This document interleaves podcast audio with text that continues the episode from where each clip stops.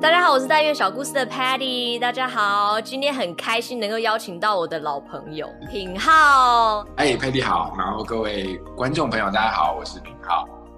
品浩可不可以自我介绍一下？你现在有我看你书上面 title 越来越多，除了临床心理师之外，还还升格执行长了。哦，好，执行长对，好好啊。谢谢 Patty，就是说我跟呃跟大家介绍一下我自己，我是品浩，然后我是一个临床心理师，呃我自己本身其实一直就是在做呃儿童青少年相关的一些心理卫生的工作。那我自己早期的训练其实是在医院，然后是在身心科的背景。那后来就是这将近快七八年的时间，其实我是在校园里面跟老师。然后还有跟孩子一起合作。那因为孩子其实有很多情绪上面的一些困扰嘛，比如说拒学、这个注意力不足过动症，然后自闭症，然后人际关系、情绪议题。那最主要这些东西在校园里面，就是我们心理师，然后跟啊老师们一起来帮助孩子去适应环境这样。那我我是觉得，就是说，有时候在学校里面，他毕竟是时间呃有限，那可能家长也没办法参与，所以说我们自己为了能够在社区里面提供更多的一些服务，所以就跟我的几个非常资深的伙伴，我们就一起在呃社区里面成立了一个医疗机构。那我们是希望说，能够在学校以外，然后在医院之间，我们能够在社区里面啊第一线的去。呃，找到更多服务，更多可以有这个需求的，不管是家长也好，孩子也好，然后就是帮他们去找到一些可以问题解决、情绪适应，然后还有呃这个呃，就是最主要还是一个在身心这个健康的一个发展的一个服务。对，所以这个大概就是我这个头衔，所以这头衔不重要啦，他其实 说穿了就是就是你是做事的人，然后你要管理的人。那但最主要我的呃服务的内容都还是在呃心理治疗这一块。今天邀请品浩到《来源小故事》的节目，最主要是因为品浩最近发了新书。是是是是。为什么叫叫做心理韧性？什么是心理韧性？我这问题超大的，我我我大概我我要交代一下为什么我想要写这本书哈。因为就我我刚刚说，我其实在学校工作嘛，对不对？就是跟学校服务，然后我自己本身在治疗所，我们承认服务很多儿童青少年，然后就非常多的家长，就老师也好，家长也好，然后就是说，哎，我发现我们的小朋友就是说，呃，挫折忍受度这件事情好像是一代不如一代。然后呢，我听久了都觉得好像煞有其事。然后想，真的吗？我们的孩子真的是挫折忍受度这件事情真的是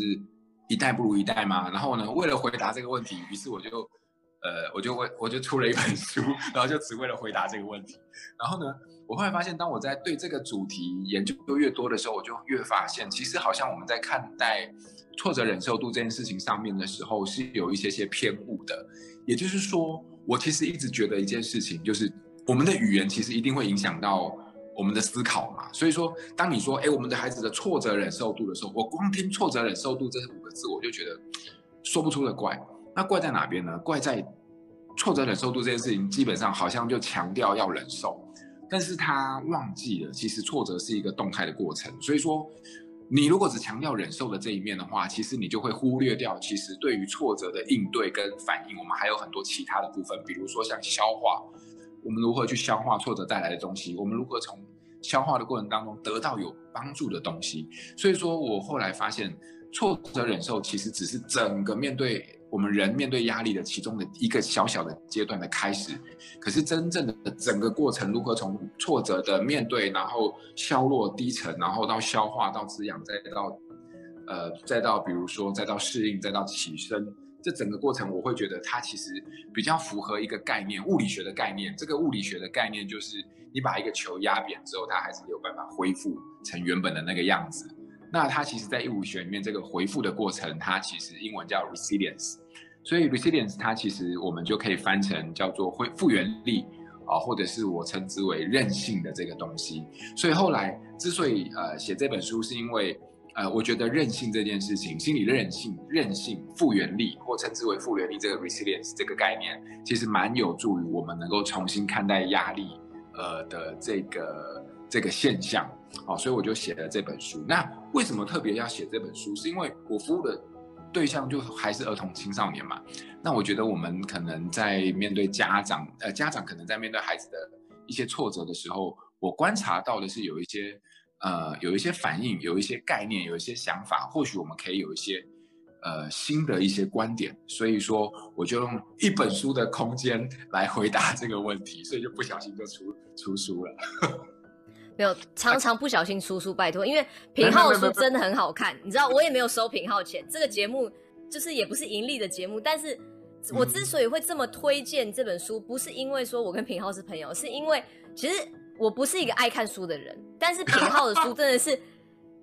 不用熬夜看，因为我吃饱饭，后我可能还在喝茶，我就看完了，非常快，真的比漫画还好看，真的真的非常推荐，可能有些。我知道很多父母可能会像很有压力，觉得说啊，现在你知道你的朋友教你怎么教孩子，你的网络上教你怎么教孩子。我知道平浩在书里面有提到说，很多人要听从专家的意见。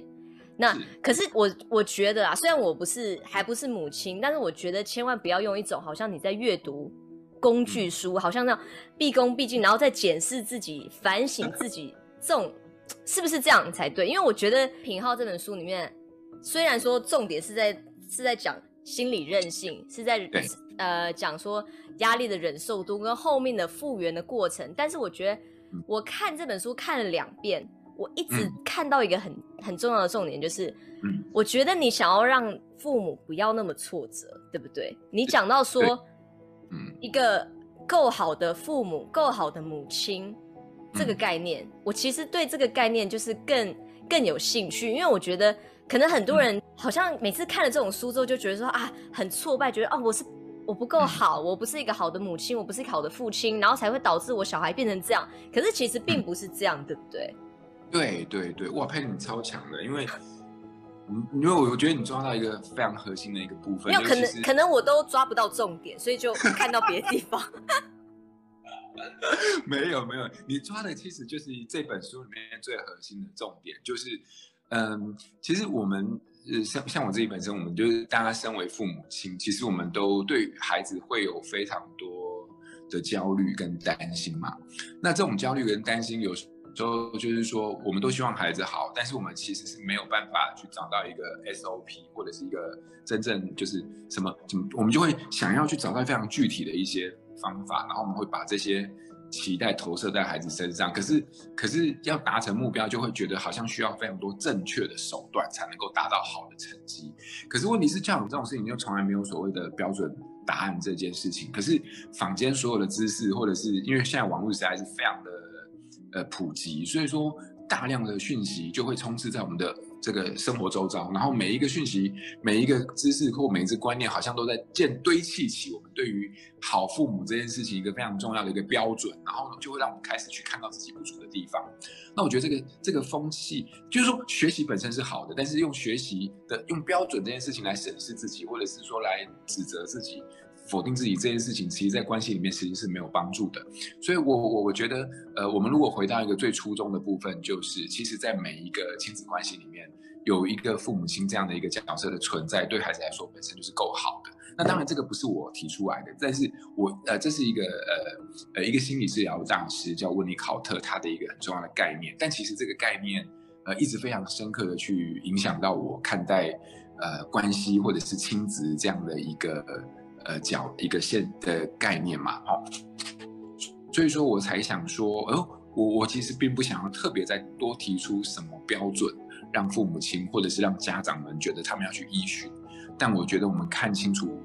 有时候看清楚事情的本质，或许我们就可以在这个状态里面找到一个比较可以安顿自己的一个地方，好，所以我我觉得我很想要做的部分是这样子，那。不然的话，我觉得每一本书其实读完之后，如果只是为家长带来非常多的自责跟愧疚的话，那这并不是我我我想做的部分。我想，我们只要看清楚关系的本质，然后在这个本质的基础上，其实都已经具备了。我们再多增加一点点，或者是依据我们的需要，或者是想要，我们再去多具备或多呃多一些可能的思考的方向就好。对，所以这个也是这本书里面，呃，我想传递的部分。但当然没有特别说出来，所以佩 y 超强的，就一看马上啪，这就是重点，对对？没有，我看两遍。就啪啪，重点对，超强。还有另外一个点，我也觉得很有趣，就是说，平浩，你不止一次你提到说，其实有时候你给小孩或是你的学生的标准。其实是很不合理的，你自己都做不到哎。对呀，就是这是我自己的检讨嘛。你的意思是说，我们家长给孩子的标准，然后我们自己做不到嘛？我记得好像是在说的是，嗯，我们有很多的期待啦，然后呢，就是期待孩子从小就要坦诚啊、诚实啊，然后呃，勇于负责啊，然后呢，要非常认真啊，然后对事情要充满。活动力啊，正正向的态度啊，等等。可是我后来发现，其实我小时候根本都没这些东西啊。所以，哎呀，糟糕！现在是一个坦诚的一个，但但是我发现，你的孩子该不会看到这一集吧？没有，该不会，我会把他打出死啊！没有了，他我也 OK 的，因为我我我在家里面，其实我们其实不会特别的，呃，把这个当做是一个标准，但我们当然会心里面有有这样的期待。可是你知道，就是。没有一个孩子天生就是能够那么老、那么坦诚的，然后那么所有东西都那么正向观、这么正向的态度，然后那么乐观积极，没有的。我觉得有些人可能个性上有，但不是每个孩子都这样。可是我们的这个期待，其实应该是在生活当中，不管是作为身教或言教的一个过程当中，慢慢去培养、陪帮助孩子去建立的。所以，嗯，我我觉得是这样，就是说。书里面大概就会在分享比较多的部分，就分享说我们如何透过一个比较是陪伴或者是沟通的方式，然后去啊带着孩子，然后去建立起这些呃对于他人生可能会带来一些帮忙或有这有有帮助有意义的一一些这样的一个态度哦。所以嗯，我我自己在回想的时候，我其实我大概发现我受益最多的都还是从家人跟家人的关系里面这件事情去。呃，帮助我去建立到的这些部分，但反而他比较不是在要求下能够得到的结果，哦，所以这大概也是我在书里面想要，呃呃，想要试着去厘清的一个一个地方。嗯，你你一直在强调的，应该是说亲子教育这件事，应该是互相双方一起成长，互相学习，而不是单向的，对不对？啊，对对对对，我觉得你的提点非常好，这是我以前觉得。教养这件事情是单向的，可是我后来自己真的呃变成就身为家长之后，我发现没有诶，其实孩子的跟孩子之间的每一个每一个互动或冲突，或者是议题或相处，其实往往都是不断的在去让透过孩子看到我们自己内在的一些状态。所以说家就大人或者家长自己能不能够在这个关系里面，其实也去开始去。厘清自己，或者认识自己，甚至是呃照顾到自己，我觉得这个过程也是蛮蛮重要的。所以说，回过头来，在这整件事情上面，的确我认我非常认同，也相信，其实，在亲子关系里面，他们就是彼此相互学习的一个一个阶段。对，那这个大概也是我我觉得我们很想跟大家去呃分享的一个一一个观点。那如果就是用一个很简单的准则来讲的话，到底要怎么样才可以增加心理韧性？不管是父母也好，孩子也好，到底有哪些是关键？好好哦，这个是一个大灾问。那对大人的部分，我就是先暂时放弃哦。没有没有没有，不是放弃，就是说，我觉得大人反而不能放弃，因为我在念这本书的时候，我一直在想说，如果我今天。不管我是老师也好，我是我是妈妈也好，我在教小孩说，哎，我觉得你应该要怎么样，你应该怎么想啊？你应该换个角度想啊，怎么样？可是我自己呢，我有没有办法这样子？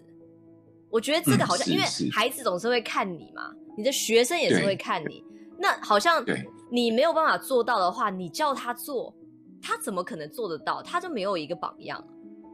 说不过去，对不对？就说不过去，自己都马上。然后说你这个小朋友没韧性，怎么可以？对对对，对，错没错，这就是这是一个呃呃一个身教呃就是教养里面非常重要的一个示范的一个一个意义在。那嗯，我觉得对大人来说，心理韧性这件事情，它会变得相对比较复杂，因为它蛮吃你童年或者是你你这个人格。呃，你你长大过程当中，你自己形塑出你这个人格的资源，就是说你是一个怎么样的人，基本上你小时候被怎么样教养，怎么样的呃对待，基本上就奠定了某一些你面对呃挫折的一些态度跟资源哈，所以大人的部分它相对比较复杂，因为他人格已经蛮稳定了。那当然，我我相信就是说人际关系这件事情，其实是对韧性来说是一个最好取得的一个外在资源。也就是，我们发现只要有人际关系好，或者是有个稳定或支持的关系，对于任何人来说，它都是一个呃，它都是一个帮助我们复原一个非常好的一个。呃，方法哦，但是往内再去找到这个内在的这个资源，就真的是蛮需要不同的人，呃，就是蛮需要靠个人的修行跟体察。不过，如果我们把焦点或者是把呃重点放回到孩子身上的话，我觉得任性这件事情，其实我在呃书里面大概提出几个部分啊，其实就是四个部分，比如说这个自我觉察，然后呢，这个呃自自我自信，好，然后呢人际。然后跟沟通，这单里面都会有一些琢磨啊，尤其是有一些可以运作的部分。可是如果像佩蒂，你刚才说有没有一个比较是这重点式的，或者是说可以一句话式的这样子，让我们来看看如何培养心理韧性的话，我我可以分享一个公式，我们用公式好了，好不好？就大家很喜欢公式，我们就用公式来说，我分享一个呃，我个人觉得对于韧对于建立孩子韧性来说。放在我们家长、我们家长上面去思考，很有帮助的一个韧性的公式。这个公式是这样，大家可以思考看看。我的公式是这样，呃，帮助孩子建立心理韧性。我们心中只要掌握到这个公式，我们或许就有一些方向。这个公式是挫折，好等于挑战减掉意义。好，我再说一次，就是挫折等于挑战，然后减掉意义。好，那。所以，我们现在先有这个公式之后，我就来问问看大家，比如说，比如说挫折等于挑战减掉意义，对不对？那如果是挑战是十分的话，那意义是零分的话，你觉得挫折会是几分？十分，数学对吗？分，好，OK。没错，如果你现在跟我说零分的话，我觉得，哎，你问题比较大。好，那我我再重算，我那我再再问一题，如果现在挑战是十分？然后呢，意义是一分的话，那你觉得挫折会有几分？九分。九分，OK。所以说现在我们把这个等式，它是一个很等式，对不对？挫折等于挑战减掉意义。所以我现在就是就我就是规定挑战就是十分，好，挑战不变。但你就会发现，那决定挫折大小的其实不在挑战本身，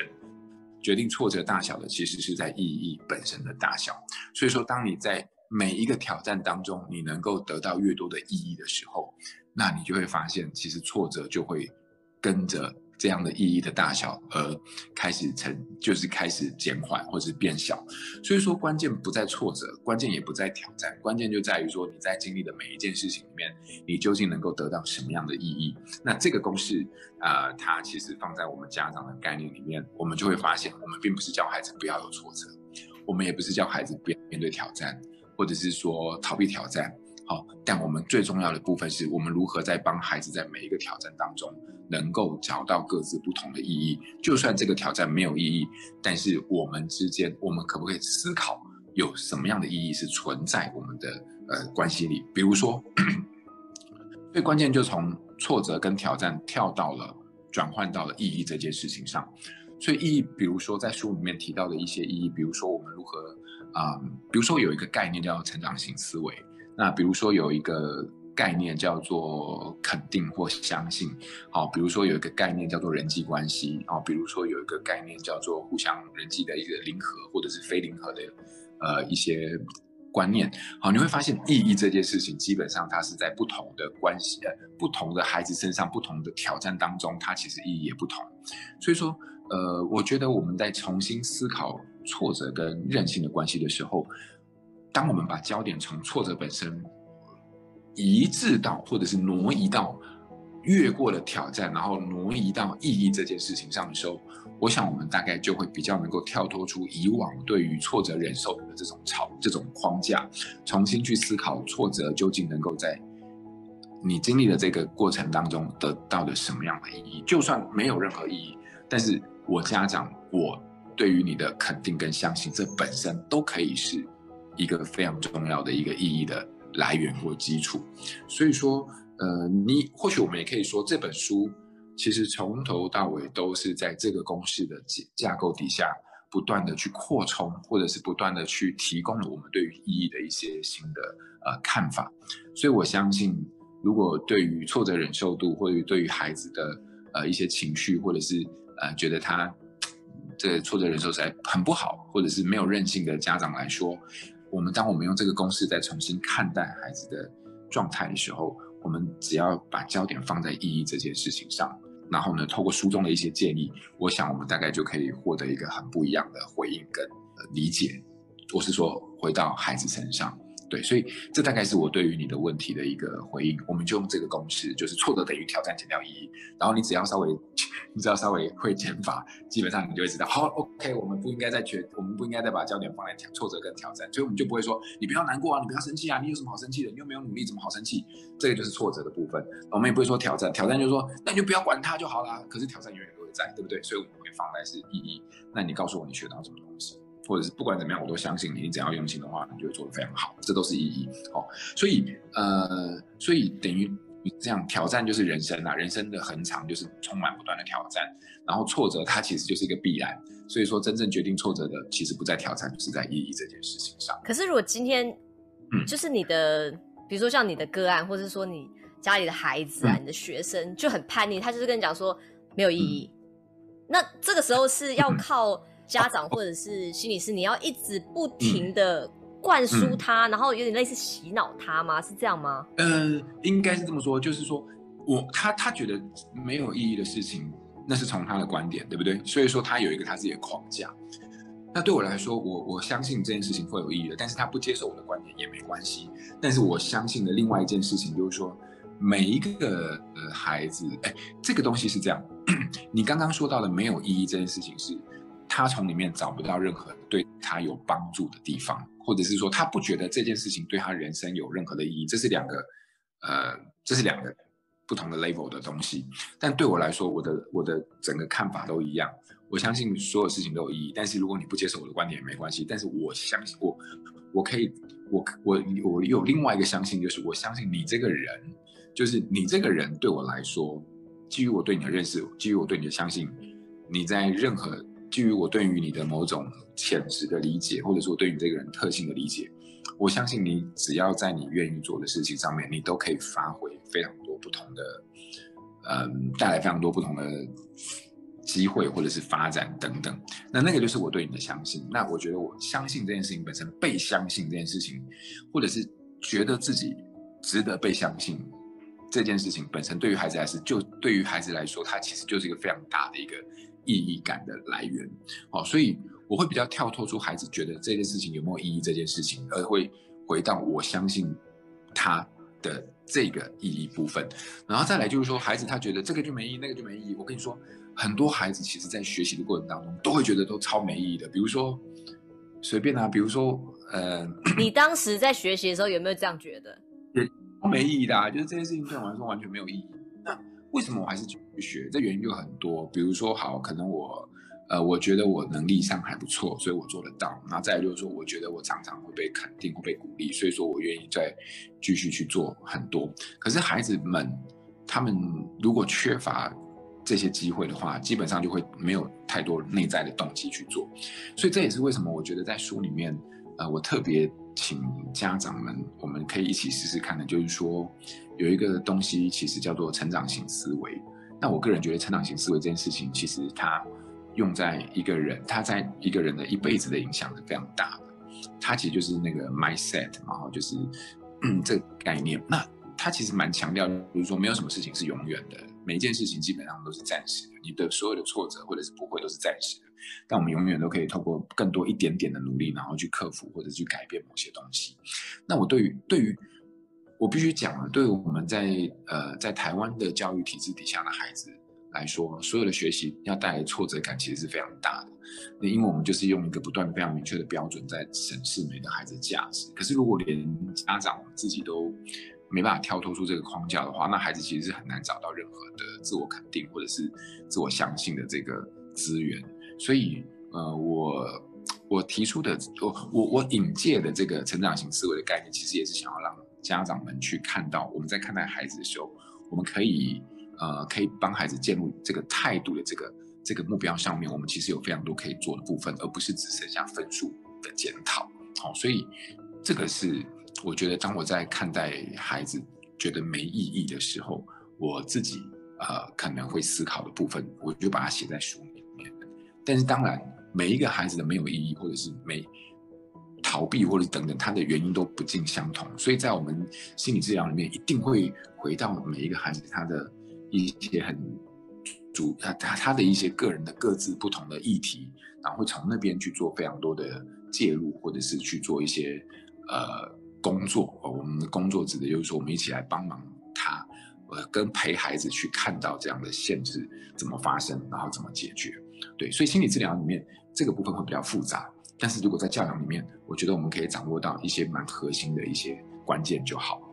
我觉得听完这个之后，可能需要一点时间消化，然后让我再看第三次、第四次，然后我再邀请平浩，我们再继续聊，因为我其实还有很多问题